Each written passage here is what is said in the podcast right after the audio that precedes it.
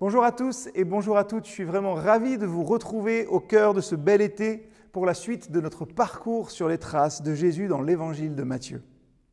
La foi et l'incrédulité sont des éléments importants dans ce chapitre 16 de l'évangile. Incrédulité des pharisiens et des sadducéens, foi et incrédulité des disciples, et après incrédulité, foi et incrédulité de Pierre en particulier. Dans notre texte aujourd'hui, le Seigneur est rejoint par les pharisiens et les sadducéens qui sont unis dans la haine qu'ils ont de Jésus. Normalement, ils sont en opposition ouverte, l'un, ce groupe-là envers l'autre groupe, et là, il lui demande, pour l'éprouver, de leur montrer un signe venant du ciel. Dieu leur avait déjà donné un signe plus significatif hein, en la personne de son Fils unique.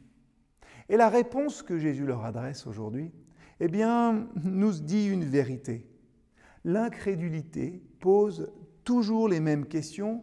Pourquoi? Parce qu'elle ne veut tout simplement pas écouter.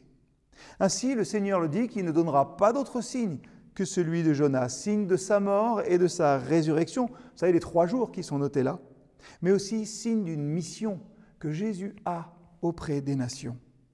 Alors, si les ennemis, hein, pharisiens et sadducéens, s'unissent dans l'incrédulité, il est frappant aussi hein, de voir que les disciples manifestent aussi une certaine lenteur dans leur foi. Le Seigneur les appelle d'ailleurs gens de peu de foi au verset 8. Il leur reproche de ne pas se souvenir des actes de puissance et de grâce, de ne pas comprendre ses pensées à lui.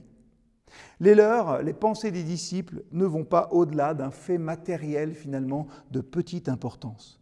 De plus, le texte nous dit, verset 7, qu'ils raisonnaient en eux-mêmes d'une manière tout humaine donc. La capacité de raisonner de façon juste nous a été donnée par Dieu.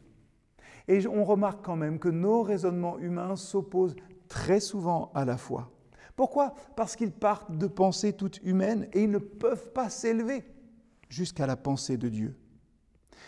Nous pouvons raisonner de manière juste si nous partons des pensées de Dieu, de sa parole, et si nous laissons l'Esprit hein, diriger nos pensées.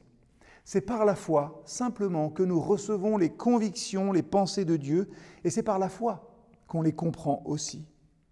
Ce que Dieu veut des hommes, c'est qu'ils croient d'abord. Alors, si nous croyons, nous pouvons comprendre ce qu'il nous donne à comprendre. La foi n'est pas une disposition intellectuelle à proprement parler, hein, mais c'est une disposition du cœur.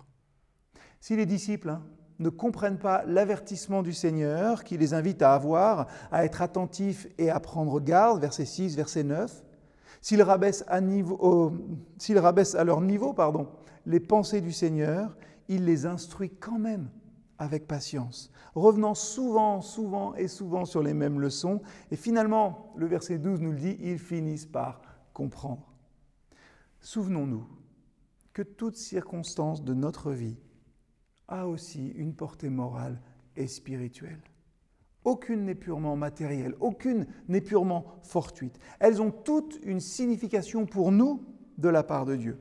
Et la manière dont nous les traversons montre si nous cherchons réellement à plaire au Seigneur à tous égards. Tout ce passage hein, est rempli d'instructions pour nous. Alors, aujourd'hui et dans les jours à venir, soyons attentifs, écoutons le Seigneur, Souvenons-nous de ce qu'il a fait. Ayons foi en Dieu et gardons-nous aussi des fausses doctrines. Un follower, ça juste pour vivre justement et ainsi glorifier son Dieu pleinement. À bientôt.